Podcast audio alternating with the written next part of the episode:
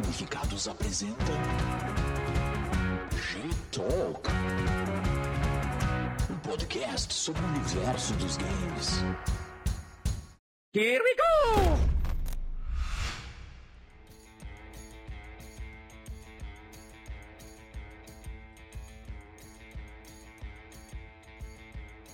Salve, salve, gamificados! Tudo bem com vocês? Aqui é o Igor Castellano e trazemos nesta noite de hoje mais um G-Talk, é o podcast sobre o universo dos games, aqui organizado, promovido, produzido, criado, gerido pelo Gamificados, que é um projeto de extensão aqui da Universidade Federal de Santa Maria, vinculado é, ao curso de pós-graduação em Relações Internacionais, ao grupo de estudos em capacidade estatal, segurança e defesa e hoje nós temos então mais uma edição, é, se eu não me engano, é a edição 11 do nosso G-Talk, é, que está se consolidando, começou engatinhando, ainda está engatinhando, mas felizmente nós temos aqui entrevistas tão legais com os nossos conhecidos, nossos é, entrevistados que vêm nos passar seus conhecimentos e suas experiências sobre a área de games. E hoje temos aqui a ilustre presença do Matheus. E antes de apresentá-lo, também vou apresentar aqui pela primeira vez, né, pelo menos no G-Talk, né, a Helena Barbosa, Helena Rocha Barbosa. Tudo bem, Helena? Bem-vinda! Boa noite. a Helena já é streamer uh, do nosso, da nossa Twitch. A gente faz é, do, do, canal roxo, né? Se tá indo pro YouTube, a gente já percebeu que tem impactos, né, na, na audiência quando a gente fala o nome do canal, né, da plataforma e quando não fala. Então, no nosso canal roxo lá tem é, semanalmente a gente tem alguns dias da semana com, com streaming de games e conversa sobre aspectos né, do mundo real, da, da, cultura, do mercado, da política. E a Helena, junto com a Luísa, tá fazendo nas segundas-feiras de noite a, a parte de cultura e poder nos games, né, nos jogos digitais. E eu e o Lucas estamos fazendo nas quartas, às vezes quintas, dependendo se tem jogo ou se não tem, a gente faz é, a discussão sobre jogos, violência e segurança internacional. E, e vamos seguindo assim, mas voltando ao nosso papo principal, né, o nosso assunto de hoje é o G-Talk, que vai tratar sobre um projeto muito legal, um projeto que é organizado pelo Matheus de Oliveira. É, a gente já vai apresentar o projeto, mas primeiro vamos apresentar aqui o Matheus, que é graduado né, em História é, pela Universidade Federal de Santa Maria, foi bolsista do Pré-Universitário Popular Alternativa, é, lá na Universidade Federal de Santa Maria. Tem muitos alunos de Relações Internacionais também que que, que trabalham, né, se envolvem no Alternativa, que é um processo de formação e um trabalho social muito legal. Também é egresso do coletivo Praxis, né, Educação Popular pela Universidade Federal de Santa Maria. É, é bacharel em História e é bolsista também do PET Conexões de Saberes da Educação Popular e Saberes Acadêmicos aqui da Universidade, lá da Federal do Rio Grande. Na, né? na, na época da, da, graduação, isso regresso. Exatamente. Isso. E Matheus, bem-vindo. Então, Matheus, muito obrigado por participar aqui do nosso podcast, nosso humilde podcast, e para a gente é uma honra te receber. Perfeito. Boa noite, Igor e Helena. É, é muito gratificante estar aqui, né, podendo conversar sobre games, que é algo que, que nos une, né, é uma paixão nossa, e poder trabalhar com, com, com rigor acadêmico, né, também, a gente poder levar isso para dentro da universidade, e acompanhar o projeto de vocês é, é, é, muito motivador, assim, né? De ver ações, né? Enquanto relações internacionais, enquanto ciência e história, em quantas contribuições a gente consegue ter nos mais diversos campos de saber, né? Então é, é uma honra estar aqui, né, nesse, aproveitar esse espaço para a gente botar o papo um dia e trocar bastante informação sobre os games. Muito legal. Valeu, Matheus. Matheus, a gente convida aqui é, né, pelo, pela paixão que tem pelos games e por ser né, o, o gestor, um dos fundadores de um projeto que é muito legal, que existe aqui em Santa Maria, felizmente, né, um projeto que mobiliza aqui a nossa cidade, que chama Estante Gamer é, e Bar. É, é um projeto que foi formado né, por amantes e colecionadores de retro games, dos jogos retrô. É o pessoal mais velho, assim, é, gosta muito e também a turma mais nova para conhecer um pouco da história dos jogos acaba se envolvendo bastante.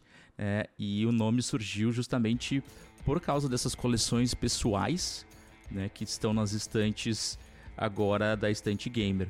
E o grupo, pelo que eu, é, nós investigamos aqui, pesquisamos, depois a gente vai, vai tentar saber um pouquinho mais. Né, é um espaço amplo, com ambiente interno e externo, que recebe as pessoas para né, jogos tanto digitais quanto jogos de tabuleiro. Né, abre o espaço para serviços também de manutenção, de aluguel, de limpeza, restauração de jogos e lá também tem venda, troca de jogos, de games, de acessórios e também o espaço para jogar, né? Uh, a turma também faz ali exposições de acervos, né, museológicos com histórias de games, oficina, palestras e, obviamente, o, o nosso historiador aqui, o Matheus, é um grande conhecedor também da história de games e, e leva também esse projeto comunitário, né, de um consumo consciente com essa memória afetiva do videogame como a parte da nossa formação. É, costumo dizer, o videogame ele é sempre, ele talvez seja o refúgio mais, mais imediato que que um jovem, uma criança para uma adolescência vai ter, né, nos, nos, processos, nos desafios do processo de socialização. Então a gente tem uma, uma, né, um, uma memória afetiva, um, aquele, aquela conexão com o videogame de uma maneira que, que nos prende mesmo. E é muito legal. O, Matheus, depois a gente vai conversar sobre algumas coisas dos equipamentos antigos que eles prezam tanto para manter é, e para mostrar também para a população em vários eventos que eles já fizeram. Então vamos começar aqui, eu não quero dar nenhum spoiler também, mas eu queria começar perguntando para o Matheus Uh, Matheus, então o que, que é a estante gamer e bar? Assim, então, é, que, como é que você conseguiria definir assim em, em um conceito pra gente esse projeto? Então, é, tudo corretíssimo que tu já trouxe aí, já, já deu uma introdução, mas detalhando, é, a estante gamer, ela é, além de ser um projeto né, independente, né, que a gente tem um molde de locadora de videogames. Eu acho que assim, a essência dela é a locadora do século XX, sabe? Né? E, e aquela locadora que eu não vivi, e a Helena também não, de repente pela idade dela, é, mas, porque eu nasci em 98, né? Então eu vi um pouco ali do PlayStation 2, assim, né? No início dos 2000 ainda tinha um espaço, mas depois se perdeu esse costume né, das locadoras. E justamente a Estante Game ela é a, a, a materialização de um espaço é, que as pessoas sentiam falta de se encontrar, de se reunir para jogarem, né? O quanto elas sentem falta de jogar é, o, o, o, multiplayer é, ali, né? Porque só hoje em dia, nas novas plataformas aí, vai jogar no videogame, jogar no computador, joga online, né, com outras pessoas, mas ter aquele jogador do teu lado, né, jogar em dois, três, quatro players, dependendo do console que a gente vai estar tratando. Então, a Instant Game é isso, né? Ela tem essa essência de ser um local de falar de história de videogame, de, de reunir exemplares, de formar um acervo e de ser uma locadora, né? E claro que é, ela tem esse formato também para arrecadar os seus fundos para se manter, né? E a gente acaba é, justamente pregando por esse formato de locadora, de fazer por hora ou pelas mensalidades dos associados. Ah, isso é legal também. É, é funciona quase como um, um, um clube, assim, isso. uma associação, né, Matheus? De, de ter esse vínculo com, com associados mantenedores e tal que, que apoiam o projeto. É, isso é, é, interessante porque, porque não é só um projeto comercial, é um projeto que envolve né, toda, toda uma questão histórica de acervo e de, de tentar manter. Isso a gente tem visto, não sei se tu, se tu tem acompanhado também, Helena, de, de como aqui na, em Santa Maria a parte, né, o, o tema games vem surgindo em vários eventos, assim, a gente vai vai vendo, né, Museu dos Games, jogos antigos e tal.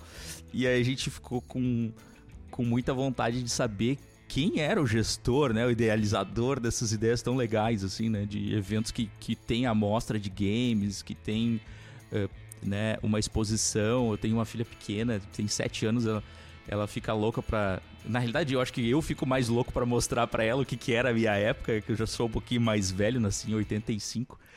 E, e peguei um pouco desse momento, assim, analógico e tal. E, e aí a gente vai sempre para trás, né? De, de, onde, de onde tem esses, esses eventos. E feliz é, que nós fomos de, de conhecer, né? Por meio da, da Sabrina, que também trabalha conosco. O teu projeto, Sabrina, também é, é rata de, de, de, eventos, assim, né? e vai caçando essas, essas atividades. E felizmente conseguimos encontrar o Matheus. E eu, eu lembro que a gente que eu encontrei o projeto Matheus em alguns shoppings aqui da, da, da, cidade, que tem momentos de feirinhas e tal. Então, muito legal. Mas o Matheus, você é de, de Santa Maria, você teve uma, um momento de formação lá na, na FURG, né? Você foi e voltou ou você é de lá, você é de eu fora? Sou, eu sou natural de Rio Grande, né? Vivi minha vida toda lá, fiz a graduação uh, de História Bacharelado, né? uns quatro anos lá. E em 2020 eu vim para Santa Maria é, e fiz o, o, aproveitamento de disciplinas a História e Licenciatura, que acabei concluindo no passado, 2022. E, e bom, uh, acabei uh, trazendo essa, na mala né, os videogames, que eu fui sempre uh, prezando por mantê-los comigo, até por, por esse apego afetivo, por, por essa nostalgia, e por eu também saber que histórica, a gente sabe que historicamente videogame é uma coisa cara, né? a gente conquista aquilo, a gente quer ficar com a gente e a gente se dedica para aqueles jogos e enfim, quando eu cheguei aqui em Santa Maria no período da pandemia, na primeira brecha que a gente teve com as coisas estabilizadas, eu juntei com o meu grupo de amigos e a gente pensou, bom, tem bastante gente que gosta disso, a gente tem que fazer alguma coisa. E aí a gente colocou a cara a tapa e foi engatinhando e foi ganhando essas proporções e atingindo espaços como tu bem colocou agora, Igor. Que às vezes não cai a ficha da gente, que tu falou assim, ah, esses projetos de games, eu fiquei pensando assim, tá, beleza e tal, mas tipo, videogame antigo, é, de fato, acabou que a gente puxou isso, né? E, e foi exatamente escolher um trabalho de, de exceção, né? Não é para ser exclusivo, né? Quando eu cito um trabalho de, de, de exceção, não é para ser algo VIP, não. Justamente para trabalhar com algo que as pessoas não, não tem, as pessoas não estão trabalhando com isso, mas tem a demanda para isso, né? Transformar aquilo que a gente chama de coleção e não mais coleção, transformar aquilo em acervo, porque acervo tem vida, acervo ele tem, tem uso, ele tem prática, ele tem parte teórica, ele tem parte lúdica, lazer, pedagógica, e, e justamente a gente fazer atividades bem de cunho extensionista, né, como tu me apresentou, deu para ver, né, meus seis anos das duas graduações foi imerso em extensão, e aí quando eu encarei e, digamos que formalizei Stunt Game, ainda que com os moldes né, no Brasil, faz um CNPJ e tem um projeto, mas sempre atendendo essas demandas na medida do possível, na medida que a materialidade da vida permita, a gente está atendendo. Então, fazer exposição no acervo artístico da UFSM, como a gente já fez em duas edições do VIP Campus da UFSM, contando com o apoio da instituição, é, a, utilizando os espaços dos, dos, shoppings aqui da cidade, que a gente já percorreu todos eles, é, abrindo as portas para a gente levar acervo, né, levar as plaquinhas como museu itinerante e principalmente da gente poder jogar, poder conhecer, poder conversar, poder trocar ideia né, sobre algo que é tão forte, né, e que acaba, se a gente não preservar, a gente acaba perdendo, né, e também conscientizar do consumo consciente, né, de que aquilo ali ainda tem uma serventia e que traz boas memórias, né? Então, acaba motivando toda essa nossa atuação. Uh, eu tenho uma pergunta. Claro. Uh, fala sobre jogos assim com muito carinho e dá pra ver que é um relacionamento de longa data. Então eu queria te perguntar qual foi o teu contato inicial com jogos? Essa pergunta é, é muito legal. Eu tive contato. O primeiro videogame foi lá em 2004. Eu tinha 5 para 6 anos e ganhei dos meus pais um PlayStation 1, né? PlayStation 1. Uh, ah, claro, já tinha lançado o PlayStation 2, né? Mas o PlayStation estava em alta, né? O Brasil, historicamente, a gente sabe, né? Que por N razões é, bombando, uh, tava bombando ali o PlayStation 1, mas a galera tava no, no, Super Nintendo ainda, né? Aí PlayStation 2, mas a galera a massa tava no Play 1. Então fui ali naquele ritmo, né? E primeira coisa, né? Crash Bandicoot, jogar. É, não, não era o correto, mas eu gostava muito de Resident Evil, né? Aquela idade ali, tinha, tinha que dar uma maneirada. Gostava dessa coisa de investigar, de, de explorar, é, jogar Harvest Moon, né? De, enfim, diversos jogos. Olha aí, Helena, ó, Harvest Moon. É, jogo... A Helena é uma fã do, do Stardew Valley hoje. Oh. Eu brinco com ela, né? Que, que é quase um pequeno plágio, né? É uma. Como é que é? Uma homenagem, né, Helena? Do, ao Plágio é uma palavra muito forte, é uma é, carta de amor. uma carta de amor, isso aí. Joguei muito Back to Nature, né? Que foi aquela versão do, do 32 bits. Enfim, explorei bastante aquela biblioteca e fui indo, né? PlayStation 2, da sequência. Mas aí eu pensei, eu, eu quero resgatar um pouco disso, né? E aí sempre que eu podia, né? Que sempre tinha amigo, parente, alguma coisa que estava parada, eu traço para cá, vamos lá, vamos ajeitar, vamos fuçar, vamos mexer, vamos manter isso em dia, vamos, vamos deixar funcionando, né? E aí foi indo, foi indo, foi indo ao longo dos anos e até hoje eu não paro com isso, que é tá aí com um acervo grande, né? Se eu juntar com o nosso grupo de amigos aqui que, que sustentam bastante gamer, né? A gente tem em torno de 40 é, consoles distintos assim, no acervo, fora as unidades diferentes, assim, né? De, por exemplo, PlayStation 2 tem um vermelho, tem um prata, tem um branco, tem um preto. Foi assim, né? Meu contato com videogame foi, é, foi cedo, né? E, e, não parei mais, né? Atualmente jogo as, as gerações atuais, mas isso me, me, me deu um ensinamento é, que não me dá pressa, não me dá aquela ânsia assim de chegar, pô, tá lançando tal coisa agora, vou calma ainda, sabe? Tô ali, tô desfrutando do PlayStation 4, gente. O 5 tá aí, mas calma, vou deixar ele lançar os jogos dele pra gente ver.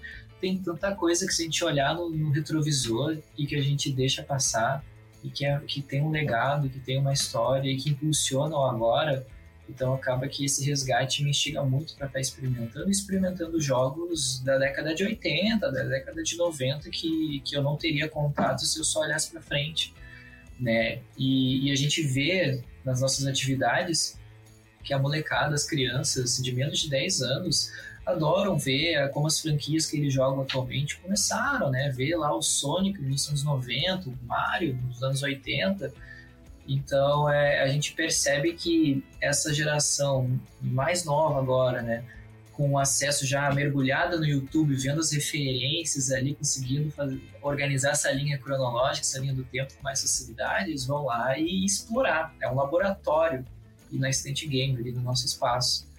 Então é isso, né? É, PlayStation 1 mora no meu coração porque ali foi a largada para tudo isso. É verdade, e é um e é um processo assim interessante porque a gente vê hoje né, o timing é, é, do contato com o, o, jogo digital é muito mais acelera acelerado, né? E, e, na nossa época o desafio era justamente o desafio de acesso ao jogo. Hoje em dia ainda existe esse desafio de acesso aos jogos mais caros, né? Os jogos AAA e tal, mas cada vez mais estão adotando também um, um, perfil meio de jogos serviço, né? Que são jogos gratuitos, mas que tem compras internas, microtransações e tudo mais. E, e, e, dentro desses jogos o lançamento de conteúdo novo é recorrente. Todo dia você tem os objetivos do dia, né? As metas diárias. Então, é, um, é uma atualização constante, assim, e que eu fico lembrando muito da nossa época. O PlayStation 1 também, para mim, foi foi uma marca, assim, porque era bem o momento que eu tava buscando a minha independência financeira, né, com, com trabalho, tentando né, não, não pedir mais nada para os pais, e daí tinha que comprar o, o console. Como é que eu vou fazer para comprar aquele console? Daí comp comprei o, o, o, Mini, né? Aquele o modelozinho Slim. Mini que era o Slim. E, e, desbloqueado, claro, tinha todo aquele lance, né? Que, que a pirataria fez muita, muito parte da nossa, da nossa infância. E, e, é interessante como era difícil o acesso mesmo ao jogo, né? Tinha, tinha justamente. É, e isso nos, nos colocava uma pressão para que a gente realmente desbravasse aquele jogo, né? Vivesse aquele jogo. Às vezes nem era o jogo que a gente mais gostava, É, às vezes a gente comprava e não tinha condições de, de devolver. Bom, vai jogar o jogo até o fim. Ou trocava com os, com os amigos, né? E, e também as locadoras faziam muita diferença, né? Você ter condição de, sei lá, passar o fim de semana com aquele jogo e, e poder utilizar daquele momento. É, é, e, e, sim, junto com aquela possibilidade de você ir na lojinha, que ao mesmo tempo vendia o jogo original, mas também às vezes vendia o jogo pirata.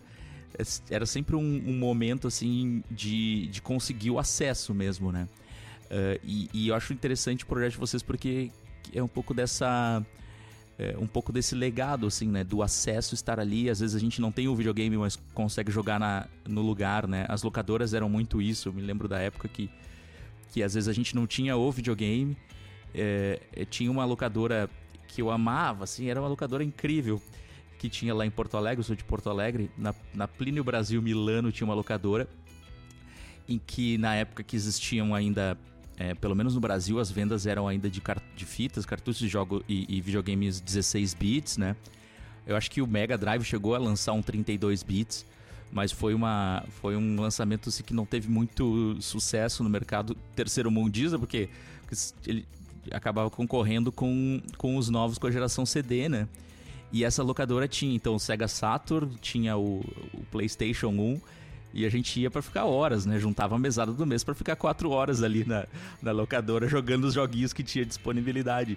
E, e eu queria entender assim, um pouco da, da tua visão de quem vai hoje né, no estante gamer. É, é, muito provavelmente viveu esse momento, assim, né? Daqueles minutos ali na frente do videogame, na, na locadora, de poder experimentar um ou outro jogo que, que não tinha condições de acessar, que não tinha né, recursos e tal.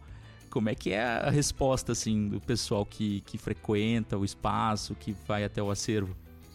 Então, é, assim, a gente foi pensando justamente por essas vivências. Eu, eu, sou mais eu sou mais novo do nosso grupo, né? Os, os meus amigos, o pessoal, os guris são tudo 10 anos mais velho que eu. O pessoal regula com a tua idade, Igor. E, e eles realmente mergulharam na, nas locadoras aqui de Santa Maria e, e, a gente foi resgatando um pouco dessa história pela história oral, né, pelas memórias deles. E também a gente foi conhecendo essas pessoas que encabeçaram essas locadoras. A gente foi conversando já com esses senhores, pegando muito material, muita doação, muito, muito televisor de tubo, assim, que estava lá parado para manter o legado e, e, foi montando aquele espaço, né, do Street Gamer. Mas, assim, essa questão da, da, de experimentar os jogos, hoje em dia, a gente tem os emuladores, né? O emulador, então a pessoa que é jogável ali, tá? Coloca o jogo, são jogos que, que não, os jogos mais antigos não exigem, não existe um, um, um, hardware tão poderoso no computador, então acaba se tornando relativamente acessível para a gente jogar hoje em dia, né? No notebook, enfim, no celular até, né? Celulares hoje em dia, às vezes eu vejo a criança tá jogando lá o Sonic direto, né? Uh, então acaba que a proposta para hoje está muito mais ligada àquela experiência da autenticidade, da, da tu ter a, a experiência uh, original daquela época, aquela sensação, né, de estar tá usando um televisor de tubo, no sinal RF, no sinal composto, no vídeo componente, no S-Video, é, tu tá direto ali, sabe, é ver a estática do televisor, né, o alinhamento em 4x13, não 16x9, é, sabe? Jogar direto no controle da época ali, né? No item, né? No formato não só no teclado ou no, no touchscreen da tela, é, sabe? Utilizar, o, ver o videogame ali operando, né? A gente fazer aquele esforço, né? utilizando por vezes peças de reposição genéricas para né? botar capacitores novos para mantê-los ativos, é justamente para ter essa experiência, né? Então, o, para muito além né, do, do, da época do locador que a gente estava experimentando o jogo, às vezes até com dificuldade a gente queria comprar um jogo, mas quando a gente experimentava o locador antes e tudo mais.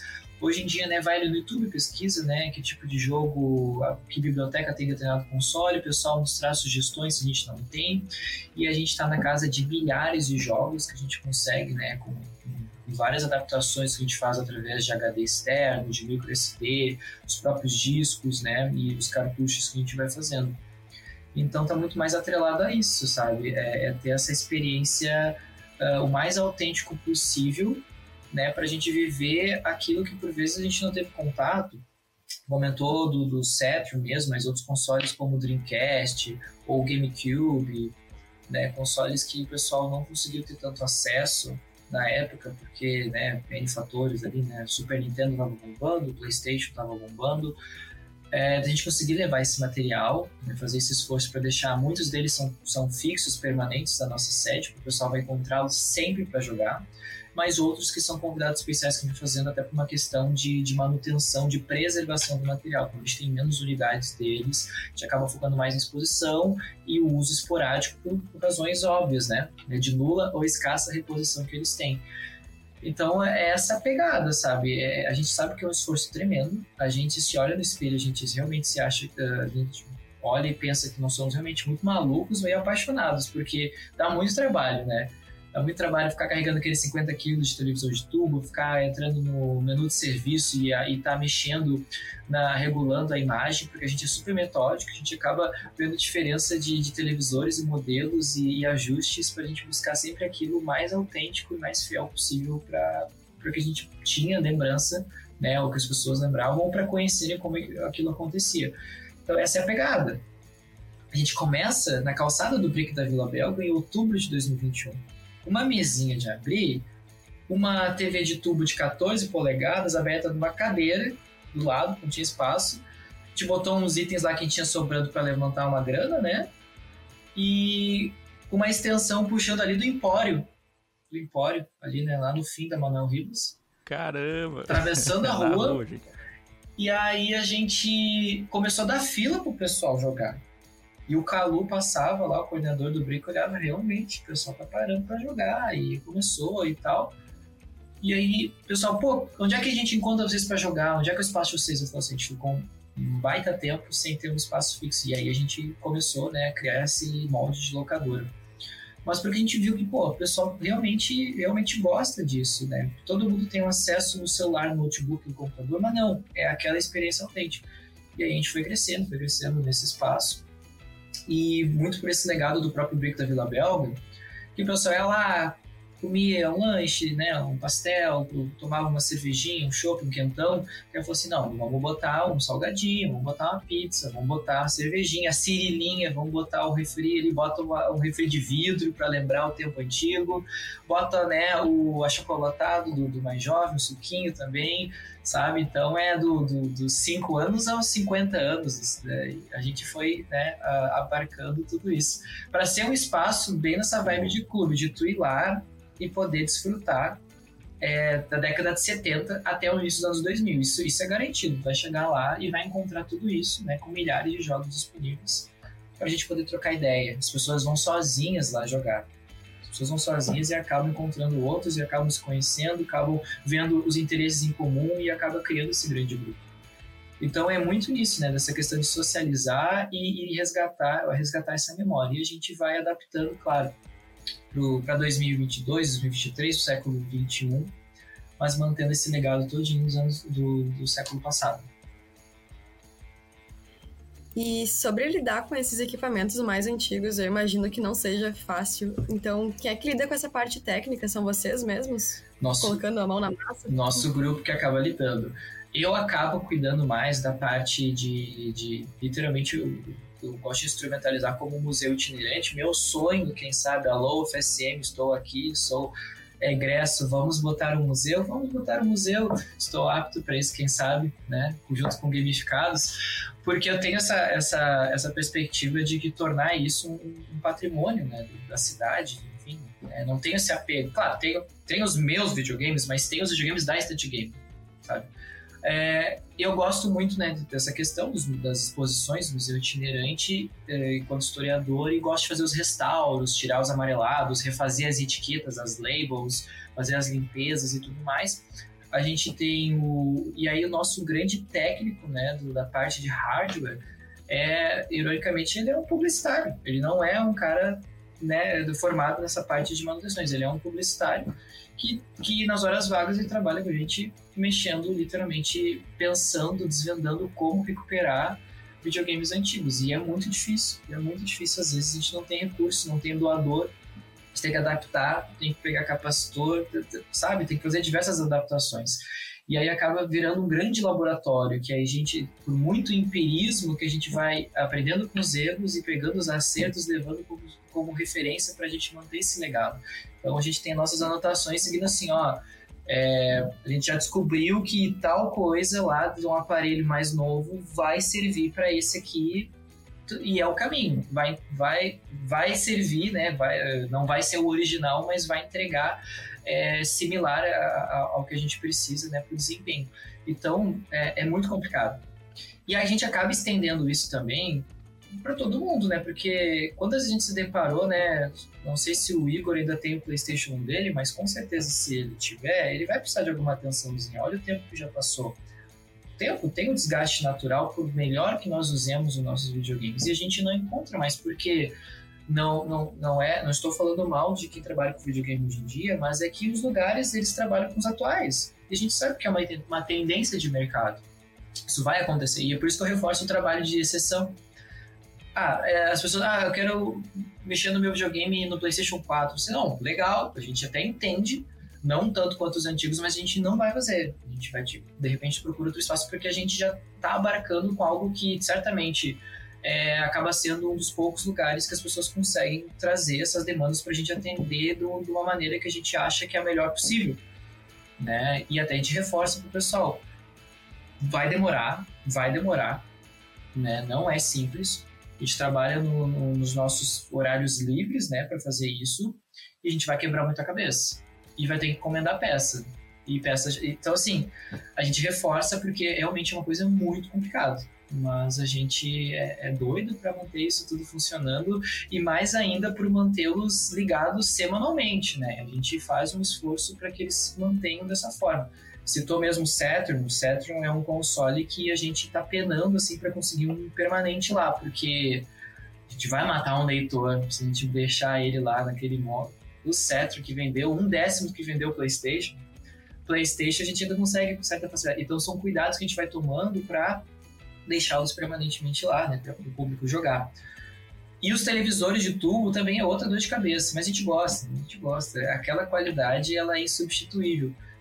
E aí a gente tem, eu tenho que agradecer muito aqui os aprendizados e, a, e, e toda a ajuda, o suporte do seu Érico, né, que já trabalha hoje por hobby. Ele tinha a eletrônica visão, uh, eu não me recordo onde é ficava exatamente no centro de Santa Maria.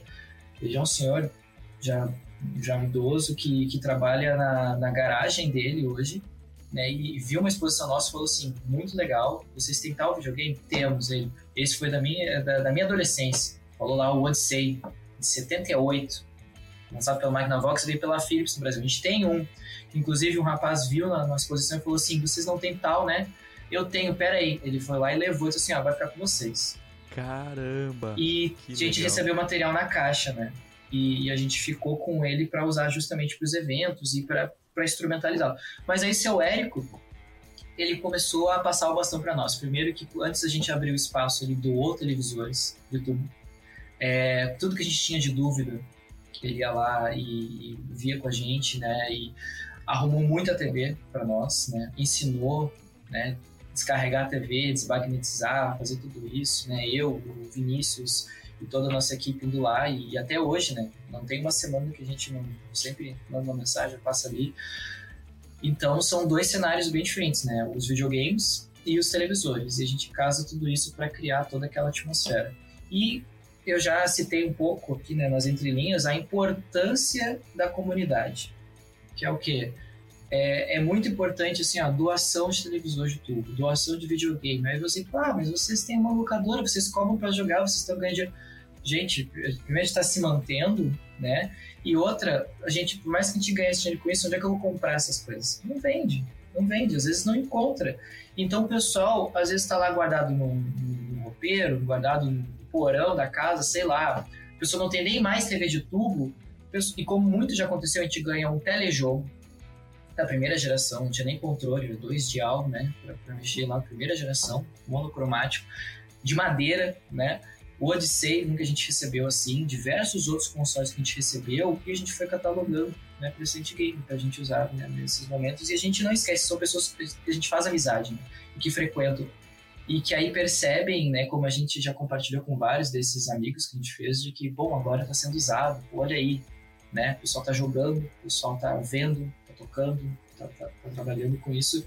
Então isso é muito importante, né, e de uma maneira independente que a gente consegue fazer, imagina, né, com o museu daqui a pouco, né, no espaço público, a gente consegue, né, ter um apelo ainda maior para colocar lá como ser um espaço de referência então a gente tem esse, a gente tem essa vontade, esse desejo, a gente na medida do possível tem por, colocado isso em prática, de ser um espaço de referência, né, com todos esses esforços aí de manter as TVs ativas, manter os videogames ativos. Não é fácil, a gente fica chateado às vezes, a gente tem perdas, tem perdas que a gente estaciona às vezes por meses até pensar numa solução, mas a gente não não desiste, não para. Televisor de tubo nunca é demais. Ah, mas você tem vários. A gente tem que ter vários, assim, a gente vai deixar cinco televisores de pequeno ou médio tamanho no shopping tal da cidade. Na UFSM a gente já fez lá, agradecimento aí pro Rafael Rapto, lá do Centro Artístico. É, a gente fez triagem lá com autorização da reitoria na época do, do Vivo Campus que a gente participou, para utilizar material patrimônio, do patrimônio da universidade que não tem mais uso, né, que são os televisores de tubo, para a gente utilizar, tá lá separado o material que a gente fez teste, que a gente julga que é o, o melhor que a gente pode ter, pensando no videogame da década de 80 e 90 sabe? Então é, é a gente ter os televisores reserva, né, para a gente poder qualquer emergência até consertar a gente troca imediatamente para a gente manter a experiência, porque essas coisas vão dar problema, elas vão dar problema. Então a gente tem que é, fazer todo o inventário, manter isso, né? E, e, não é fácil, não é fácil, né? Eu brinco de dizer aqui, né, que eu acabo instrumentalizando meu bacharelado, né, com, com, com essa parte toda de acervo, né? E a licenciatura do historiador levando tudo isso né, para esses espaços de socialização. Claro, né? É uma ponte muito necessária e, e a tua experiência com a extensão também né, de, de mobilizar assim, essas, essas iniciativas. Eu acho que a extensão ela dá, dá muito né, essa, essa cancha de conseguir mobilizar, de, de contatar as pessoas, de gerir equipes, de ir atrás né, do, das atividades para conseguir fazer elas serem realizadas. E, e, é muito legal ver isso acontecendo. Uma, eu fico pensando, você falou do no Odyssey, eu, eu tive quando era, eu acho que eu tinha ali uns 7, 8 anos. E, e o meu pai levou lá para casa. Ele trabalhava com eletrônica, sempre trabalhou. É, depois começou a trabalhar com computação. Ele trabalhava na CE e ele conseguiu levar lá para casa um CCE VG 2800 aquele. E para mim foi o primeiro contato assim, né? Os pais separados e tal, o meu pai foi embora, mas deixou o videogame ali, né, naquela situação assim. E e, e foi um contato muito legal assim. Eu fico vendo hoje, eu, eu quisera eu ter, ter mantido ele, né? ter mantido ele é, durante todo esse tempo. E eu fico muito feliz que tem né, essa, essa cultura né, da manutenção de, de, de gamers que, que acabam mantendo seus jogos. Eu hoje em dia, por exemplo, eu, eu, eu tive. Depois eu tive um Super Nintendo. Um, consegui daí com, já com, com salário comprar o Nintendo 64, PlayStation 1, PlayStation 2, né, naquela, naquela, naquela leva. E aí, e todos eles, todos eles eu fui trocando para conseguir ter o próximo, né? Claro. E aí eu fico, nossa, se tivesse a possibilidade de manter, né, e ter aquele aquele aquele game, eu acho que é toda todo o carinho que a gente tem por os videogames que, que a gente teve ou que teve contato, acho que, que acaba sendo retomado assim, né, nesse processo. E o fato de vocês terem, né, o, o, o, a capacidade de mexer na eletrônica ali, né, uma eletrônica que envolve elementos analógicos, né? E o, e o início da transformação digital, né? Com, com, com, com, com equipamentos mais rudimentares, isso é muito legal. Eu vejo hoje em dia a dificuldade que você tem até mesmo para consertar um, um controle hoje eu tô começando a comprar coisas antigas de novo, antigas entre aspas. Eu, tô, eu, eu fui atrás de um PlayStation 3 de novo para conseguir jogar jogos que eu não que eu não jogo em nenhuma outra plataforma. É porque o PlayStation 3 hoje ele tá num limbo, né? No, no fora da, dos Estados Unidos e da Europa, você não consegue jogar jogos de PlayStation 3 em nenhum lugar, assim. É, e então, a não ser com emulador. E aí os é, é super difícil conseguir alguém que se meta a consertar. Né? Se meta a, a, a mexer no controle, que você leva assim, não, isso aqui, isso aqui não tem conserto. Mas você nem abriu, né? você, é. você nem, nem, nem, tentou mexer no, no, equipamento. Parece que, que, tem que ter assim um, um tipo de conserto que já é mais ou menos fechado. E parece que falta justamente isso que você falou, né? Daquele, daquele eletricista ou daquele né, é, sujeito que tem o hobby de consertar as coisas para ir mexer, fuçar e tentar, e tentar fazer funcionar, né? Porque hoje em dia é tão, é, é tão difícil você conseguir con, conserto para coisas que seriam naquela época, assim, o básico, né? É, tipo assim, ah, eu, eu mesmo limpo os meus controles, eu mesmo abro, vou lá, fuço. E aí, tá, mas eu, eu preciso de coisas mais avançadas, né? De uma eletrônica e tal, e é, e é muito difícil te encontrar. Eu fico muito feliz que vocês tenham essa, é, esse legado, digamos, mantido, assim, né? De, de, de mexer nos equipamentos, de, de ir atrás, de tentar é, dar vida para um equipamento que não precisa ir fora, né? Você pode, você pode, inclusive, utilizar as peças deles, né? Para outros equipamentos. É, não, e tu falando me fez, me fez pensar, tu acabou de descrever a maneira como a gente instrumentalizou e, tem, e começou todo o nosso trabalho, que assim, é, é, é começar limpando o próprio controle, porque está com mau contato, a abrir, descobrir alguma coisa, depois compra o multímetro, depois vai aqui, vai ali, e né, depois a solda, vai para solda, e fazendo para nosso grupo de amigos e, e foi estendendo justamente essa demanda. O, o CCE que tu falou não era o Super Game? Ou era o, o era o Super Game, não era? Exatamente. Ele, ele, ele imitava, né, o Atari... O Atari 2600, é. O, um clone, o, o, um clone autorizado, porque na época existia, né, um, claro. limbo ali, né, um... Enfim, né? Isso aí renderia. Política isso, pública, né? É, isso aí já renderia outro programa só pra gente falar disso, né? Eu, às vezes eu me seguro pra não entrar nos assuntos, porque isso aí, esse é legal. Mas, inclusive, esse foi um console que a gente recebeu de um parceiro nosso, né, do rapaz que nos viu também, até ele fez uma entrevista com a gente na época na, na Rádio Gaúcha, e ele falou assim, conversando assim, aí ele lembrou, não, pera aí, eu vou ver um negócio na casa dos meus pais, depois vou te chamar. Aí ele pegou na caixa o Super Game e nos entregou. Ah. Tá lá embaixo, o Super Game. Incrível. Outra hora a gente se vê, Igor, a gente vai jogar esse aí então, que eu acho que esse aí vai te bater Caramba. uma memória maneira aí. Mas... Ele é... É, ele não, tem é... tipo uma, uma faixinha meio douradinha, prateadinha. Cara, é, é incrível. Isso. E tu falou do, do PlayStation 3, né? Ele tá num limbo realmente, né? Que acaba que o PlayStation 3 ele é estourando o nosso, nosso limite de gente mexer, assim, porque ele, ele é retrô, né, gente? O PlayStation 3 ele é antigo, ele foi lançado em 2006, né? A sua versão Slim em 2009 e o Super Slim em 2013. E a gente tem lá nosso espaço para jogar e a gente sabe exatamente desse limbo de quantos jogos a gente quer jogar a gente uma vez não conseguiu e hoje vai procurar e não consegue, ou eles estão caríssimos, tem que importar e tem que fazer.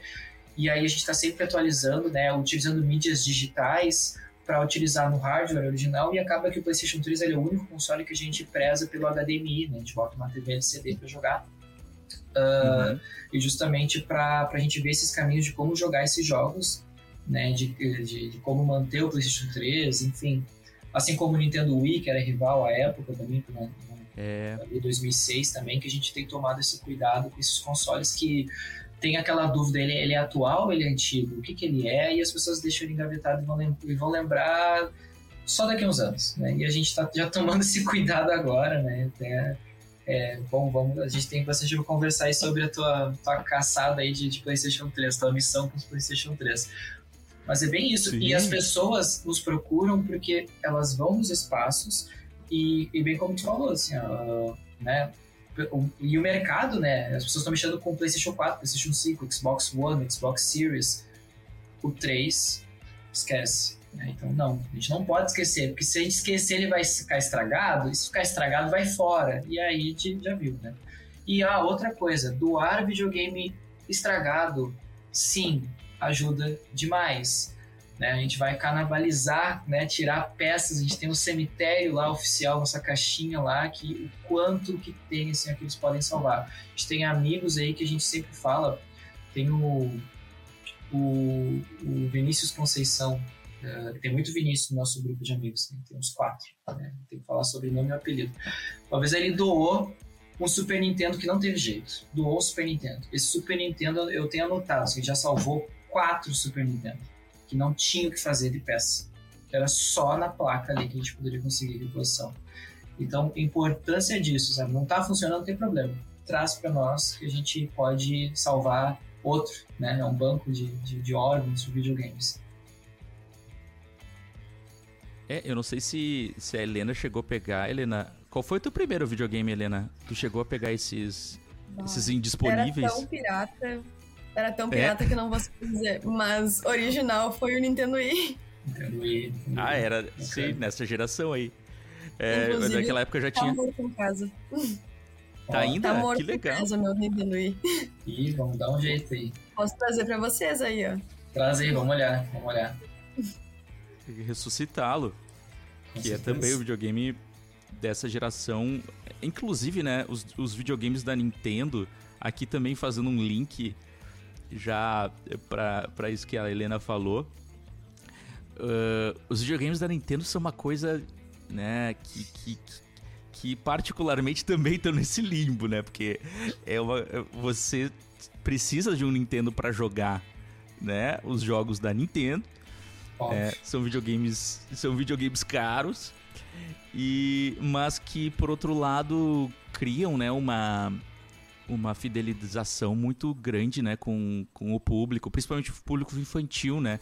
Até eu, eu me lembro que você falou pra gente, Matheus, numa outra conversa, é, que vocês fizeram um, um evento é, na, no pré-lançamento, né? E no lançamento do filme do, dos Irmãos Mario aqui, né? Isso, Santa Maria. Como é que foi esse negócio? Conta pra gente, assim, é, essa, esse universo Nintendo, assim, e o lançamento do, do filme com vocês ali. A Nintendo, é, como colocou aí né, no assunto, ela, ela tem um nicho muito específico e ao mesmo tempo ela, ela é muito é, é, e, e, o Wii, e o Wii que vendeu isso, agora direcionando para Helena, aí, o Wii ele vendeu essa coisa do, de ser um jogo casual. É, para além, além do, do pro player, para ser um jogo casual, que a, a, época, o marketing do Wii era o, a criança e o avô jogando golfe juntos, jogando tênis, né? Enfim, diversas coisas nesse sentido a Nintendo, com essas franquias e seus contratos de exclusividade e que se mantém aí desde a década de 80, até hoje com o Switch é, é fascinante. Podemos falar outro momento, né, do quão caro essas coisas são? Podemos, né? Quanto que acaba distanciando? Podemos, né? Mas tem esses méritos dessa coisa, essa questão do público infantil. E querendo ou não, independentemente se tu gosta ou não de videogame, primeiro que em 2023 é difícil alguém, nem que seja indiretamente, não ter um contato com videogame, saber alguma coisa. Mas pensemos há uns anos atrás, a prova que a gente tinha de que um personagem tinha tanta força que era para além dos videogames, que é o Mario, né? Os irmãos Mario e o Mario Luigi. A força que aquilo tinha, né? E que aquilo tem até hoje com as gerações, né? Ele vem lá em 83, né? Surgir e até hoje está ganhando título dos jogos é, sem parar, né? E, e, não vai parar. Né? A gente vê isso, é incrível, né? E muito legal essa história. E a gente foi analisando várias questões óbvias, assim, e, e ainda que eu tenha apego com, com o PlayStation, a gente sempre joga Mario, né? O colega lá que tem com, com, com Mega Drive, com Sonic, mas não adianta, sempre tá ali com Mario. É um dos que mais jogam também no nosso espaço, né? E a gente pensou assim, não, a gente tem que fazer alguma coisa porque isso é um marco, isso é um marco. No sentido daquilo que a gente acredita, daquilo que a gente faz, isso é um marco. Estrear um filme porque assim, eu aquele filme de 93 eu, foi um desastre, né? Aquele live action lá que foi lançado. E aí eu, eu, eu, eu, fingi, eu fingi que nem existia, assim, com todo respeito a quem produziu, assim, mas é no sentido de legado, a gente meio que disse assim, não, essa é a estreia, porque a gente sabia que a Nintendo estava na produção diretamente, então a gente falou assim, ó, é, fora da. não vai estar tá, né, desconexo com, com esse universo dos games. Então, assim, ah, é o nosso espaço. Né? E aí a gente começou a conversar né, com, com, com, com dos shoppings aqui da cidade, com as, as, salas de cinema. E a gente pensou assim, ó, vamos fazer uma ação na pré-estreia. E aí foi a primeira vez que a gente fez uma exposição que não foi geral, assim, de história de videogame, porque a gente sempre leva Atari, Microsoft, a Nintendo, a Sega, a Sony, a gente levou só Nintendo. Mas a Nintendo, os consoles, né, desde ali do Game Boy, do Nintendinho até o GameCube, né, a gente fez um recorte temporal ali até a sexta geração. Podia ter levado o Wii, mas a gente fez, né, para esses que a gente não vê tanto, né, hoje em dia.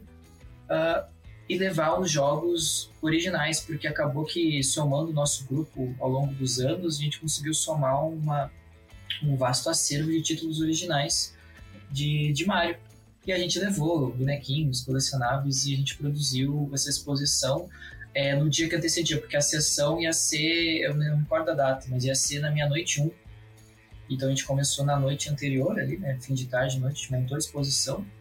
A gente fez toda a divulgação. A gente fez uma Copa Mario Kart 64, do Nintendo 64, lançado em 23 de julho de 96, o videogame, e logo o, o Mario Kart 64 ele foi, se tornou e é um dos mais populares Mario Kart, sim, no sentido de referência, né, de, de, de, memória, de apreço, né? Quatro players locais, imagina, né? Aquilo ali foi revolucionário, ainda é, né?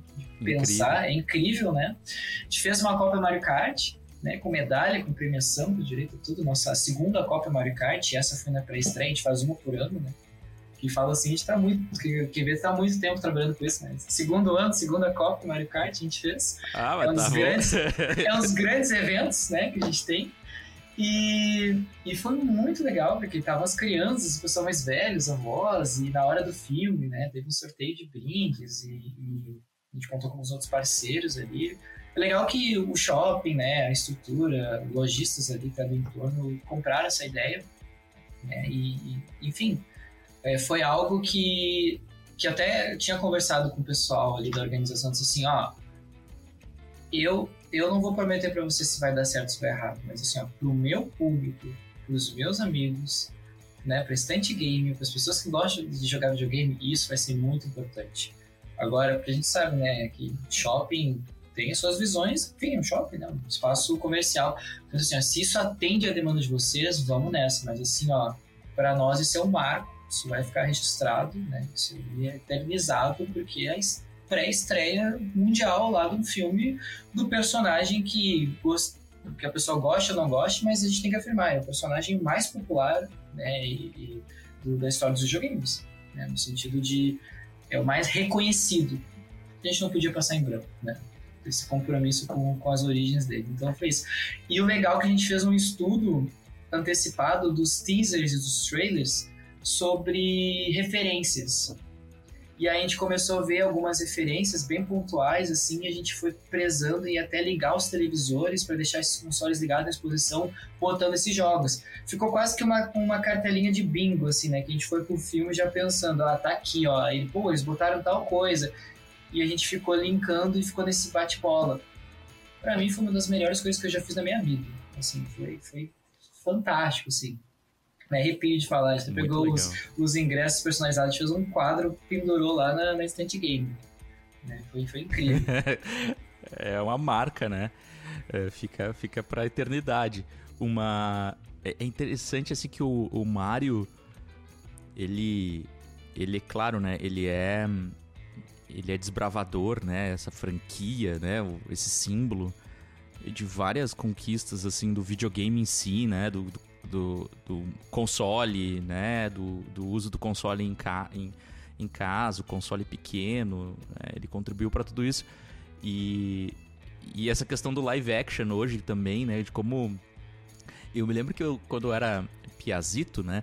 Tinha na, na. Acho que era na Rede Globo, inclusive.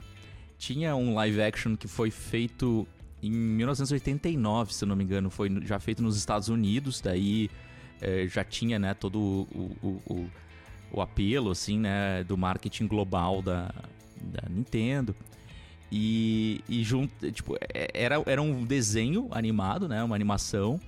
E no início tinha um live action, que era, que era ele e o, o Mario e o Luigi e tal, dentro do, dentro do esgoto. E era muito. Naquela época era interessante. Assim, depois que veio o novo live action, não, não, não funcionou. Mas naquela época era, era interessante e por incrível que pareça, hoje a gente tem, né, uma. É, assim, pelo menos uma tendência né, de algumas histórias do videogame se transformarem em, em, em né, produtos de mídia de mídia de live action, de séries, de, né, de, de filmes, pela qualidade né, do storytelling, dos, dos, do texto mesmo, né, da, da dinâmica da história, dos roteiros e tal. É, o, o, né, o, o, o próprio Life Strange é, o, tava, tava pensando em outra coisa. Tava pensando no Witcher, né? Tava pensando no, no, no Last of Us. Né? Eu não sei se o Life Strange tem alguma. Mas ele é basicamente uma história, né? Que, que tá nesse meio, nesse, meio termo, nesse meio termo, assim, né? O próprio videogame indo mais pra esse caminho do click and, do point and click, assim. É interessante como, como, como até o videogame consegue suprir com uma escassez de histórias interessantes no cinema, né? Porque a gente só vê reboot, remake de um bocado de filmes, né? É, tem várias críticas, inclusive, de diretores mais consagrados, tipo Tarantino, de como que o cinema é hoje, né? O cinema basicamente é academia, pessoas musculosas, e, é, né? Fazendo é, filmes que que são reboots muitas vezes, né? Remakes de, de filmes antigos. E os videogames tem um espaço de criatividade muito interessante, né? É, o que requer para um videogame, né, é conseguir concluir uma história é muito menos do que você precisa para fazer um filme. Então, muitas histórias muito boas conseguem ser lançadas, né, com menos recurso e essas histórias acabam alcançando de fato é uma popularidade. É claro que com o Mario, né, o processo foi foi muito mais longo e complexo, mas tem histórias interessantes muito mais recentes que que, que de fato são, são incríveis. A gente entrevistou aqui um estúdio né, de, de, de, design de jogos aqui do Rio Grande do Sul, que é o Wondernaut. Eles fizeram uma história muito, muito legal que, que, que basicamente trata né, de, um, de, uma, de, um, né, de uma mulher ou de uma menina, ou não se sabe também se não é transgênero, porque ele foi muito muito acolhido também pela comunidade LGBT. E ele e é a história de, de, uma, de uma fuga de uma torre é para tentar desconstruir um é aqueles padrões, estereótipos de contos de fada, de que ela tá ali esperando chegar o seu príncipe, né, e tal, e resgatá-lo. Então, tem muitas histórias muito interessantes que, que acabam surgindo do videogame. E se a gente for pensar, o Mario realmente abriu esse caminho, né? E ali é engraçado que no filme aparece também Donkey Kong, que foi outro também personagem né, muito importante para a franquia, né? Veio antes, inclusive, do que o Mario. Exato. O, o Mario Diga, tem que agradecer o Donkey Kong, né? Porque ele surgiu, o Mario Plumberman surgiu no jogo do Donkey Kong de arcade 81. Lembremos disso. Exato. Exatamente, exatamente. Uh, e, e de fato, é, foi, foi uma forma de popularizar o videogame né, e entender esse legado é muito importante nos dias de hoje. Assim, você, você falou do campeonato. Helena, você, fa, você faria. Participaria do campeonato de, de Mario Kart? Porque todas as pessoas que jogam videogame, né? É, eu acho que é difícil alguma pessoa dizer que não joga bem Mario Kart. A gente podia fazer uma pesquisa. Quem acha que joga mal Mario Kart? Porque todo mundo acha que joga bem Mario Kart. Tu joga bem Mario Kart, Helena? Eu sei que eu jogo mal. Esse é o meu diferencial. Sério? Mas eu gosto muito. Mas é que olha só. Eu jogo na, na, Rainbow Road, sabe? E o carro ah, cai, eu começo a chorar. É triste. Sem borda é triste. Realmente. É difícil. Mas essa coisa do Mario Kart, a gente a gente pensa muito, a gente faz campeonatos que são muito mais assim de nicho, né? Mas o Mario Kart tem essa vantagem porque ele abarca o jogador mais casual até o jogador mais mais né, é, pró, assim. Só que, justamente por questões lá de algoritmos do jogo lá e, e, questões de, de sorte, azar, que acaba que todo mundo vira um jogador médio. Tu pode ser ótimo e vai ter um mau momento ali, tu pode ser se achar péssimo, mas na verdade tu sabe acelerar, fazer as curvas e, e usar os power-ups e, e, conseguir poderes bons e ter um timing legal e acabar vencendo. Então, assim, ó, é, proporciona campeonatos de Mario Kart situações que parece um, uma reunião de amigos vendo um jogo de futebol, assim, ó, porque o pessoal fica vibrando naquelas rampas, naquela coisa, usar tal poder, ver o momento certo para aquilo, pra aquelas reviravoltas. Sim. É uma das coisas mais emocionantes que eu já vi, assim, ó. nem a Fórmula 1 ela, ela proporciona tanta emoção. Então, é, é justamente, todo mundo acaba. Helena deve ser uma ótima jogadora, não sinta-se assim todo mundo, né, consegue, se sente encorajado para jogar o Mario Kart, porque ele tem essa, essa, ele proporciona isso, né, essa, essa, conseguir ter esse conforto para pegar rapidamente os comandos e executar e rir, né, se divertir, porque aquela bagunça do Mario Kart também, aquele caos organizado, é fabuloso, né, aquilo é entretenimento de qualidade. É, é um jogo que não tem precedente, né? É, você consegue colocar a corrida, é, a, a, a sacanagem de deixar uma banana, de deixar de jogar um, uma casca vermelha, no, um casco vermelho de tartaruga na pessoa, é, com, um, com um viés cômico, um viés de amizade, de, de parceria. É muito engraçado como isso acontece. Eu, eu gosto é, muito dos. Eu sempre joguei quando era, era menor também com, com amigos os jogos de futebol, né? É, e, e aí era, era algo que eu gostava muito, sim. A gente até fez alguns, alguns é, mini documentários ali no Gamificados, no canal do YouTube. Pessoal que não viu ainda dá uma acessada sobre, sobre essa evolução né, da cultura gamer, né, em, particularmente nos jogos digitais de futebol, assim. E, e é interessante como eh, o jogo digital de futebol ele foi para um caminho que era um caminho muito agregador. Né? As pessoas iam na casa do amigo ou ia na locadora, jogava. É, tinha um, um, ponto de, de, né, de catarse, assim, né, de liberação de estresse, de brincadeira, de risada. E cada vez mais hoje o jogo de futebol de videogame, principalmente nessa franquia do, da EA Sports, né? Ele se tornou um negócio competitivo, o que é tem um, um, um nicho né, do esports que, que é interessante, mas paralelamente tem um nicho assim de estresse absurdo. Assim, eu, eu, participo de alguns grupos de troca de mensagens, assim, porque eu jogo multiplayer também. E é interessante, eu, eu fico analisando, porque como pesquisador eu não posso deixar isso passar é, é interessantíssimo quantas pessoas abandonam o jogo pelo estresse porque não conseguem. É, o jogo ele tem uma estrutura de premiação, o, o, algoritmo do jogo ele é muito nocivo, né? É, e ele produz assim uma decepção muito constante assim com o jogo, ao contrário do Mario Kart que, que, que consegue equilibrar de alguma forma, né? o, o o pior do jogo consegue ganhar em alguns momentos, o melhor consegue ter um bloqueiozinho. O pior ali. vai ganhar os melhores. O último colocado ganha os melhores poderes para equilibrar. Isso, exatamente.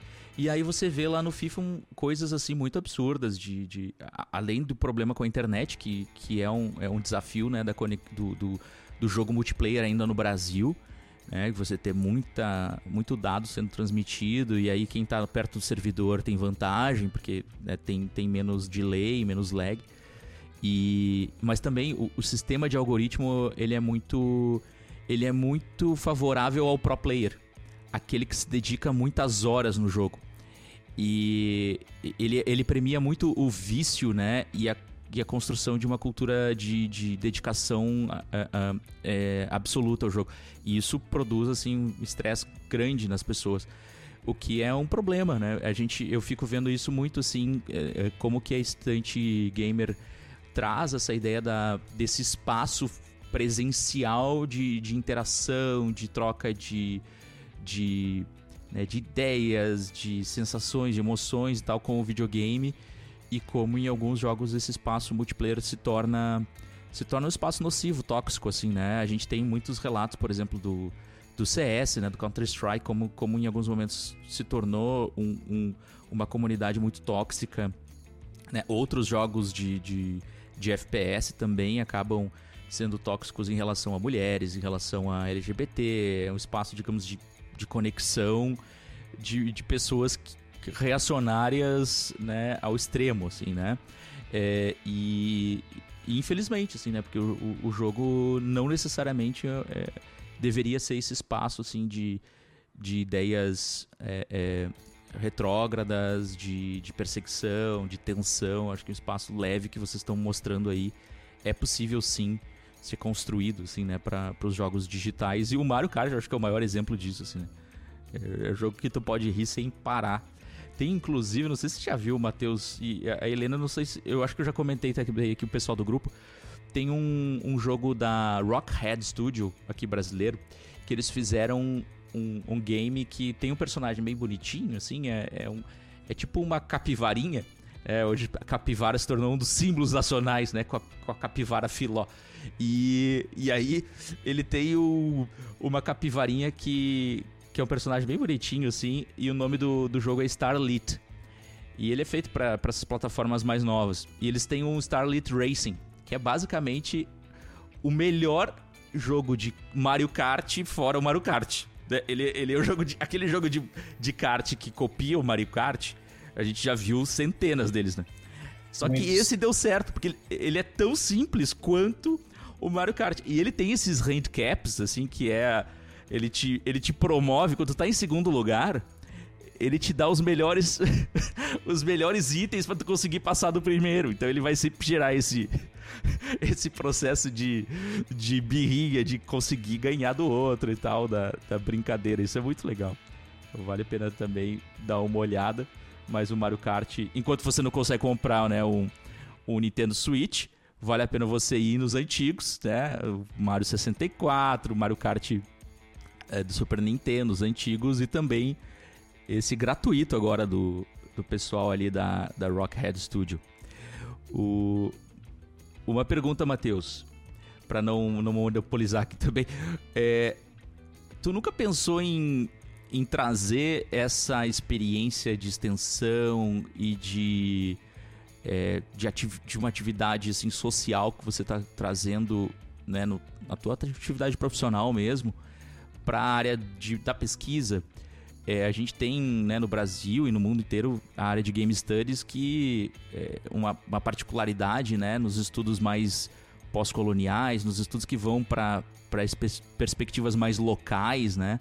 Uh, tem feito muito isso, assim, relatado essas experiências como a experiência da estante gamer, assim, né? De, de mostrar como os jogos uh, vivem e convivem com as pessoas. Seria muito legal. Não sei se tu já pensou nisso, de, de, de voltar à, à área acadêmica, mas daí estudando jogos mesmo, assim. Não sei se a tua formação chegou aí para esse caminho em algum momento. Não, então, só, só para complementar uma coisa, eu não estava monopolizando porque o assunto estava muito bacana, a questão do realmente é muito nocivo jogar FIFA, jogar Pro Evolution Soccer, então venha jogar Bomba Pet com a gente, que aí tu vai ver o que é tranquilidade, sabe? Aí, jogar nossas competições, vamos fazer um Bomba Pet do Gamificados, o que, que tu acha do Digitalk? Enfim, eu né, contribuo para essa ação. Mas respondendo a tua pergunta, Igor, eu, eu pesquisei uh, na época de TCC tudo trabalhei sempre, sempre com educação popular, história da educação, desde a parte de Brasil Império até né, a questão do legado, né, do ensino historicamente elitista, o ensino superior, né? E aí eu, eu acabava deixando essa coisa do videogame muito velada, assim, muito pra, tipo, sair da, da, sair da FSM, sair da FURG, vamos jogar videogame, vamos fazer. Sempre vivi e respirei aquilo. E aí só, né, nesse momento que a gente foi pro Break da Vila Bel que, que gerou essa chave. Tipo assim, é, historiador pode mexer com isso. Eu não conheço historiadores que façam isso. Né? Às vezes a gente até procura algumas referências de museu, de exposições, de ações, geralmente são fora do Brasil, e quando é aqui não tem esse envolvimento direto, assim, né, com, com a parte de pesquisa, assim, né, às vezes são só hobby, amantes, o que, o que é muito legal, o que é muito legítimo.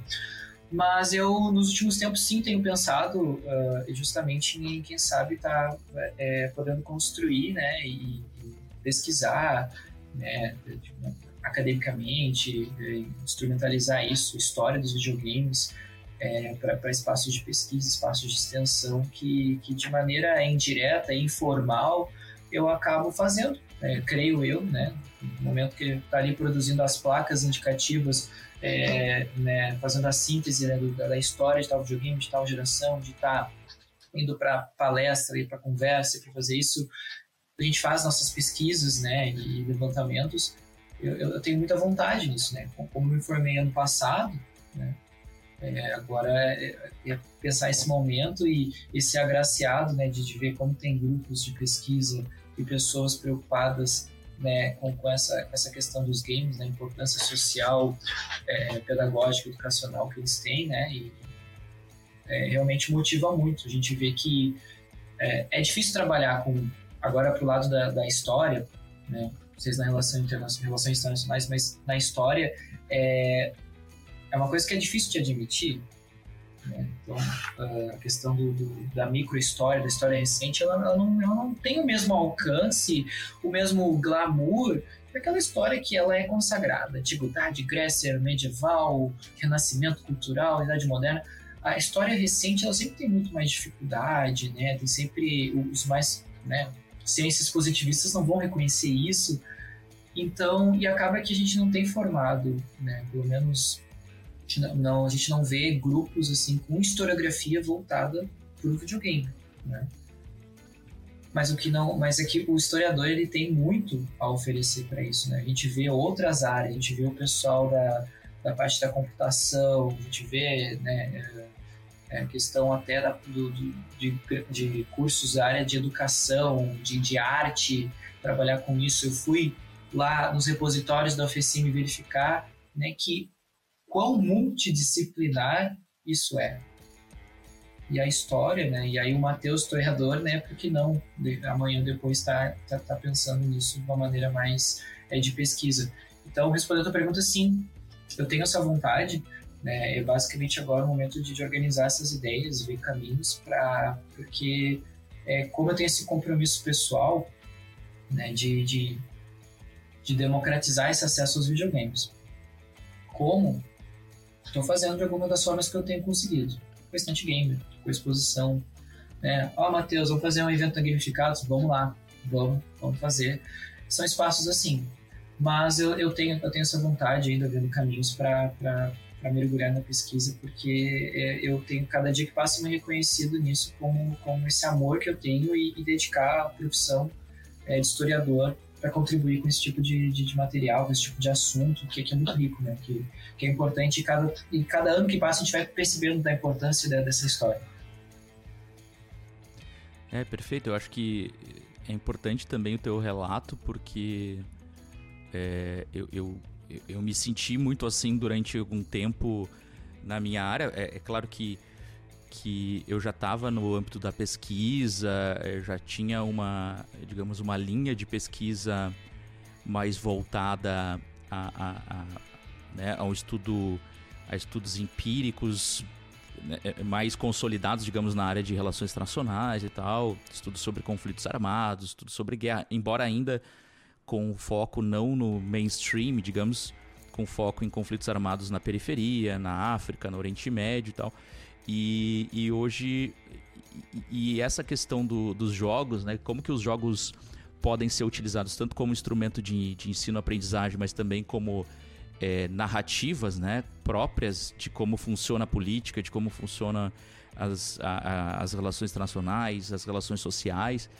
Vamos pegar, por exemplo, jogos como o próprio é, Call of Duty, né? As representações que ele faz sobre conflitos durante a Guerra Fria, sobre né, como é, é, as relações entre as grandes potências é, se fundaram, né? A construção de imagem, né, do comunismo como como o mal, hoje em dia do terrorismo, como né, aquele a ser atacado, ser perseguido. Isso tudo é parte né, de construção de ideias sobre, sobre as relações internacionais, né, sobre quem sobre quem deve nos defender, sobre quem é o inimigo, sobre quem não é. Só que era muito difícil na minha área também é, isso ser observado, principalmente no Brasil, porque a gente também tem, né, no, no nossa estrutura né, do, do sistema de, de, de ensino superior e principalmente da pós-graduação, é, um, é, nichos muito, muito é, protecionistas. Né? Então, assim, a, a, área da história se manter como uma área que quer ser íntegra e na realidade quanto mais íntegra mais consegue financiamento, né, e consegue competir com as outras áreas, a área das relações internacionais, ciência política também, a área da computação também, a área da comunicação também, a área da educação também. Então, isso é, é, é, tratar de um tema transversal que eu vou precisar entender sobre o que, que é mídia, né? sobre o que, que é história, sobre o que, que é sociedade, sobre o que, que são representações, é sobre o que, que é pedagogia, né? É, é muito difícil, a gente precisa realmente transpassar algumas fronteiras. É, e só que eu vejo que no Brasil está começando a acontecer. Isso na área da, da comunicação, né, é, que já é uma área interdisciplinar, isso tem acontecido há algum tempo, é, e também uma certa aceitação crescente né, do estudo sobre jogos como, como parte de um estudo social, né, pedagógico, mas também um estudo social, de um fenômeno social que já é histórico, né, uma história mais recente, né, história do tempo presente, digamos assim, mas é, é, uma, é um fenômeno muito relevante, né? e que envolvem algumas estratégias importantes de sobrevivência, de acesso à cultura, de acesso a recursos que, né, de socialização que às vezes a gente ignora. É, é, eu vejo muito o teu trabalho na, na Estante Gamer é, muito próximo de um, de um pesquisador que eu gosto muito, que chama José Messias. Ele é professor da Universidade Federal do Maranhão e ele tem lá um Game Lab, né, que é estudo de jogos nessa perspectiva social, né? É, tanto em aspecto histórico, contemporâneo. E ele, você falou do Bomba Pet, ele fez um estudo sobre como a pirataria foi um instrumento de sobrevivência e basicamente acesso acesso à cultura, né? Acesso a, a recursos de, de socialização com tecnologia e cultura. E, e, e entrevistou, inclusive, a, o pessoal que fez o Bomba Pet, os, os, primeiros caras que conseguiram fazer aquelas adaptações e tal nos jogadores, né, no nome do jogo. E, e é muito legal como, como isso tem se tornado um espaço fundamental de discussão e vai juntar a galera da computação, que vai tentar entender como isso acontece, construção né, dessa tecnologia de software, de hardware. Vai juntar a galera da, da, da comunicação, da história, da, da educação. Então, isso é muito legal, assim. Eu acho que construir esses espaços interdisciplinares nos ajuda muito, né? Sem esses preconceitos das diferentes áreas, com um pouco mais de cabeça aberta. E, e eu vejo muito a Estante Gamer como o espaço informal disso acontecer. Na realidade, a história está acontecendo aqui, né? E está sendo revivida aqui por nós também. É, e é basicamente um objeto e um sujeito de análise para todas essas áreas. Assim. Então, eu fico muito feliz que que a gente tem assim próximo da gente em Santa Maria, né, um exemplo desses que às vezes falta. Em alguns lugares a gente tem um avanço muito grande na área da pesquisa, né, e falta a, a, prática. Né? Aqui a gente está engatinhando um pouquinho ainda na área da pesquisa, mas a prática tem sido assim muito rica, né, profícua e com é, essas experiências aí como estante gamer é, é, certamente vai enriquecer muito mais também a área da pesquisa para a gente ter esse amparo. Né?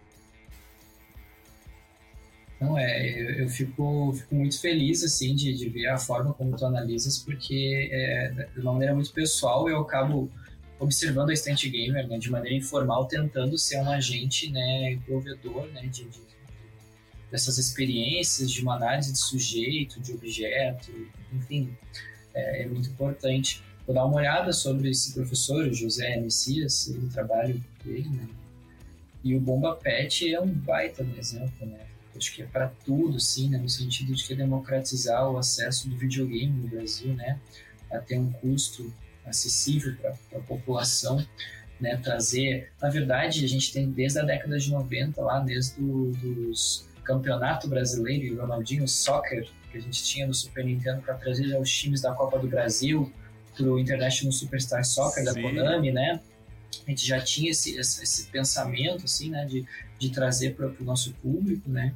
E aí, quando pegaram os mods, modificações em cima do próprio Lucha Soccer 2006, ali, né, para fazer o Bomba Pet, realmente ali foi onde girou uma chave, né, que a gente sabe todas as questões legais que envolvem, né, essa questão de pirataria e tudo mais, mas precisamos ver esse lado social, né, do, do quanto isso permitiu, né, impulsionou um acesso ao entretenimento, né, e, e, e, uma identificação, né, porque é uma paixão nacional, futebol, e tu poder levar aquilo pro videogame e ter teus times, aquilo ali tu juntava o pai, a mãe, o avô, tava ali junto, né, e tinha a emoção do jogo de futebol, né.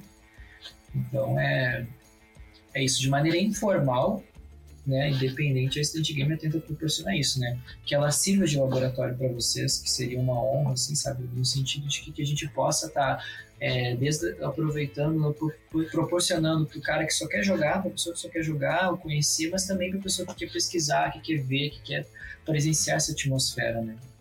Esse é um dos propósitos.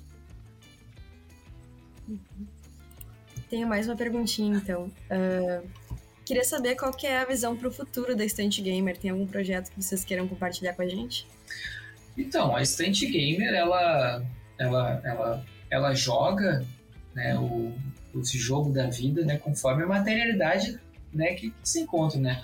Então é, é, tudo muito. Eu não gosto de fazer grandes projeções, planejamentos, porque, pessoal, eu sou, sou um professor recém-formado, buscando um emprego formal ali, né? Né? Aqui nem a tua fase estava comentando, Igor, ali, né? Ah, peguei o Playstation quando estava me estabilizando, isso aqui é tudo a mesma fase, Igor, beleza?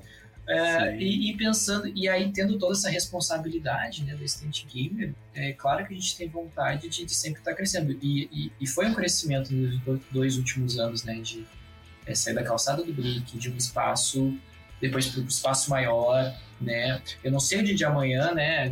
Vai para o espaço maior ou vai para um espaço menor, mas uma coisa que eu posso garantir para para todo mundo já já é um momento de desabafo instant game ela seja de que maneira for ela vai seguir né? Seja na, na sala de casa seja né, no fim de semana no break seja enfim a gente vai criar espaços para isso nas exposições mas projeto mesmo que a gente tem agora que está saindo do papel está sendo está tá posto em, em execução faz poucas semanas a gente está é, é, com um grupo de RPG de mesa, né?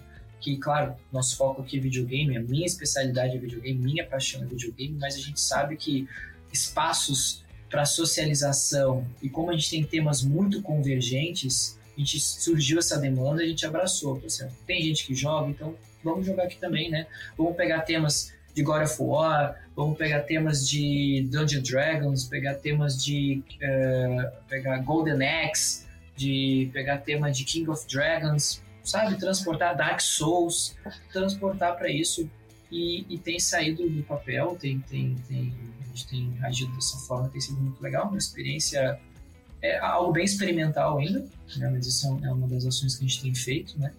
Mas projeto mesmo, que respondendo a pergunta da Helena, uh, meu sonho e minha ambição e o que eu trabalho para isso e, e, até com a pergunta do, do Igor anterior, né, se levar isso como pesquisa, e eu respondo que sim, eu tenho essa vontade, vai linkar com, com, o projeto que eu tenho, Helena, que é ter um museu. Na verdade, ter um museu não é, não é ter, é fazer o um museu, tá? empurrar o um museu, existir um museu, fazer existir um museu. Acho que seria isso. Porque daí vai o Gamificados lá, vai o Matheus lá, vai todo mundo lá curtir, sabe, ter acesso, entendeu? Não vai ter aquele medo do tipo, tá, beleza, a gente tem as nossas coisas que a gente faz à disposição. Tudo que a gente faz assim, disposição, tudo é claro que é gratuito. A gente tem lá o, o consumo da locadora porque tem energia elétrica, tem aluguel, tem todas as coisas que acabam arrecadando fundos para a gente manter tudo que a gente está fazendo. Mas um museu, né, com um, um espaço público, pudesse né, abarcar e garantia da permanência, né? Garantisse mais do que eu garanto, do que o Matheus pode, pode garantir, sabe? Que aí eu conseguiria deixar essa, essa marca, assim, sabe? Que eu acho que é muito importante. E trabalhar com história recente, ela é difícil mesmo, ela, ela é ousada, ela não traz referências, é, não, não é tão normal, né? Como assim um museu de videogame? Se tem videogame agora, eu vou ali na loja e vou comprar um videogame, como algumas pessoas me abordam. Mas eu, eu tenho muito essa vontade, assim, de, de, que maneira...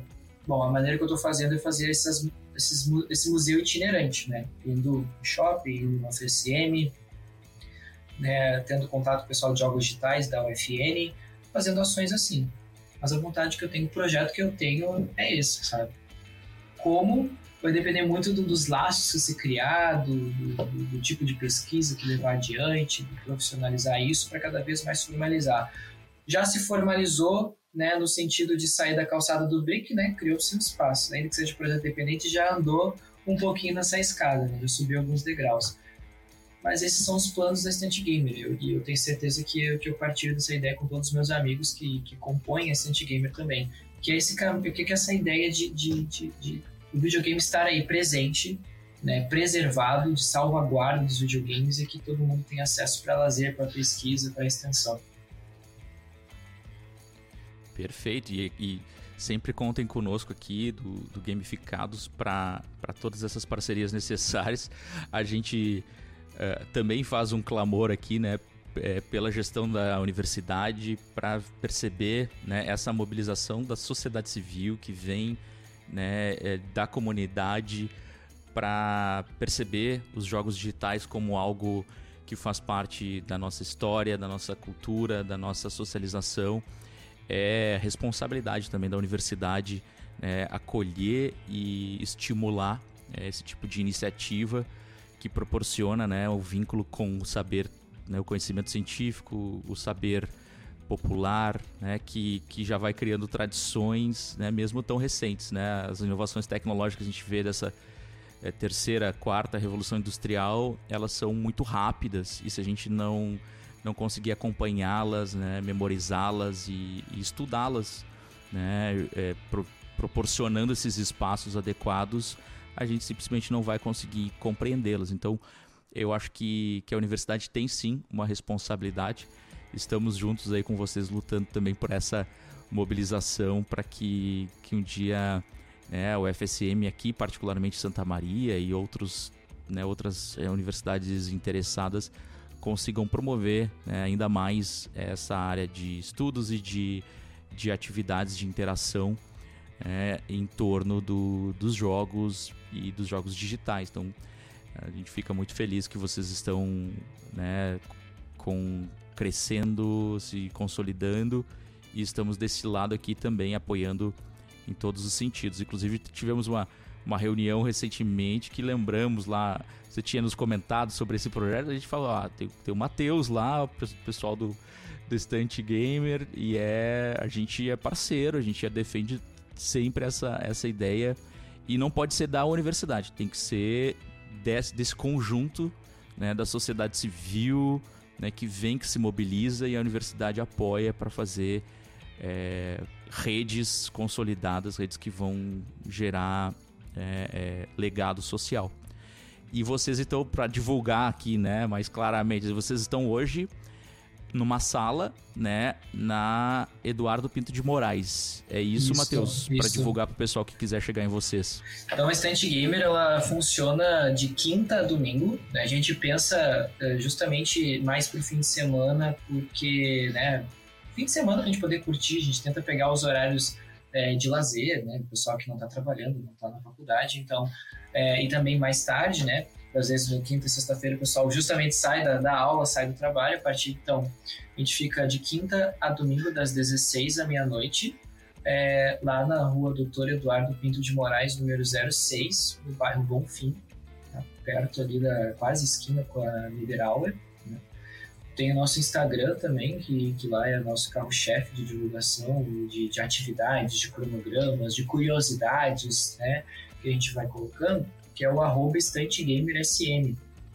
Né? E aí dali você consegue ter contato né, com, com, com, a nossa equipe, né? enfim, qualquer tipo de orientação, a gente está ali para ajudar também. E é isso, né? divulgando o nosso trabalho. É, convidar todo mundo para quem não conhece lá conhecer e para quem já conhece para continuar jogando, né? que é isso que nos nos move, que é isso que nos faz acreditar no quão importante é né, essa, essa marca, a gente tem um espaço para reunir o pessoal para jogar videogame antigo. Muito bom. Sabe que eu, eu tô vendo aqui o Instagram de vocês é muito legal, né? É, é, tem mostra as atividades aqui que vocês estão fazendo. Tem uma que eu gosto muito que é o Madrugadão, né? O Madrugadão é, traz todas as lembranças de. É, daquelas, daquelas viradas de videogame, né, da infância, da juventude e tem bastante madrugadão que vocês estão promovendo. Tem um agora dia 3 de junho. Eu não sei se, se o, o podcast vai ao ar antes ou depois, mas se o pessoal perdeu esse de 3 de junho, é, veja os próximos que devem estar devem tá saindo. E é, é um bar também, então tem uma cervejinha, tem uma coca, tem um, um quentão agora no frio, né, Matheus? Com certeza, não, madrugadão, né, exatamente por resgatar todo esse legado, né? E porque também era mais barato para jogar, até o pessoal da Lan House internet de escada, então a gente faz uma promoção para juntar a galera, para juntar o pessoal para se conhecer e jogar. A gente vai das 22 às 3 da manhã e em um ou dois sábados do mês a gente faz esse madrugadão. Então isso aí já é uma cartilha, é tradição nossa e é um momento até que nós todos, né, que compõem a Instant Game, a gente acaba se reunindo para ir lá jogar, né? Porque às vezes a gente está tão uh, né, na correria das coisas, né, de estar tá resgatando aqui, consertando aqui, atendendo toda demanda, a gente jogar videogame, né? Que a gente gosta de jogar videogame, né, Helena e Igor? A gente gosta, né? Nem sempre a gente joga, a gente gosta. Então, madrugadão é, é essa, essa perspectiva. E aqui, ó, eu vou deixar, aproveitar que isso aqui tá gravado para provar que, que, que isso é sério. Gamificado está convidado para ir no madrugadão. Tá? Matheus está convidando gamificados para ir lá. Vamos combinar numa dessas edições para vocês irem lá jogar, para a gente jogar. Jogar o Mario Kart, que é, eu aposto que a Helena é uma ótima jogadora e está escondendo o jogo. Com certeza, a Helena. Olha, a Helena, ela é campeã de Fortnite. Ela é assim, ó. Ela, é que ela tem um nick muito muito oculto, sabe? Secreto. Ela não compartilha com a gente. Mas ela é uma das campeãs de Tu imagina a agilidade e habilidade dedal que tem alguém para jogar Fortnite se não vai nos surrar no Mario Kart, é. né, Helena? Eu vou treinando agora, já fiquei atento. é, então cuidado. E o, madrug, o madrugadão, então o pessoal aqui de Santa Maria, da região, o pessoal que vem pra cá passear, vem, vem é, passar um, um feriado, um fim de semana, considere né, trocar sua balada tradicional por essa balada de games, né, com uma cervejinha, com uma galera conversando. É muito legal e a gente vai estar tá lá certamente na, na, primeira oportunidade que surgir, a gente vai estar tá com a equipe toda lá registrando para mostrar para a galera também. Combinado. Matheus, muito obrigado, tá? Parabéns pelo, pelo trabalho é, teu e de toda a equipe. Tá? Eu vi que é uma equipe grande que tem né, parceiros é, que pegam junto. Na real, a gente certamente, esses, assim como aqui o Gamificados, a gente não consegue fazer isso sem uma galera que ama mesmo o que faz. É, porque o, é, a, a, recompensa financeira né, nunca é a justificativa. Né, até porque geralmente a gente está rastejando aqui para conseguir qualquer coisa. Eu tenho certeza que a equipe é, é muito dedicada para fazer um projeto tão bonito aí quanto vocês estão fazendo. Então eu te agradeço muito manda lá os cumprimentos, abraço para a turma que a gente vai conhecer é, muito em breve o pessoal.